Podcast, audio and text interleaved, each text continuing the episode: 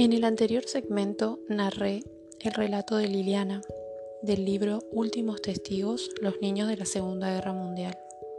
Y a continuación haré un análisis jurídico a la luz de los principios de los derechos humanos y el derecho internacional humanitario, para poder dimensionar las graves violaciones a los derechos en aquel momento de nuestra historia.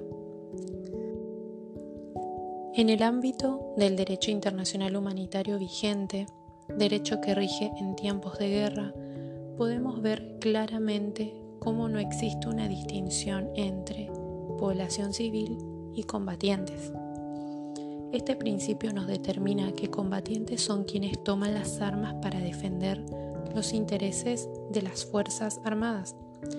Al ser combatiente es legítimo lesionar o incluso matar al enemigo, pero respecto de la población civil, que es toda aquella que no es combatiente, no son legítimas las agresiones hacia ellos. Agredir a un civil es un delito.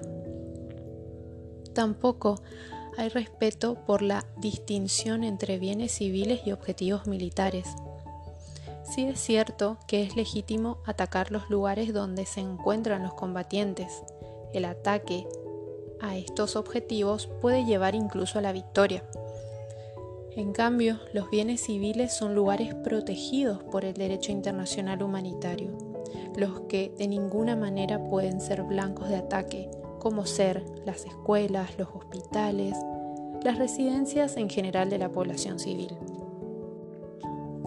Vemos también que tampoco hay un respeto por el principio de limitación no se puede atacar de cualquier manera, causando males superfluos o sufrimientos innecesarios, como lo fueron los campos de concentración incluso destinados a civiles.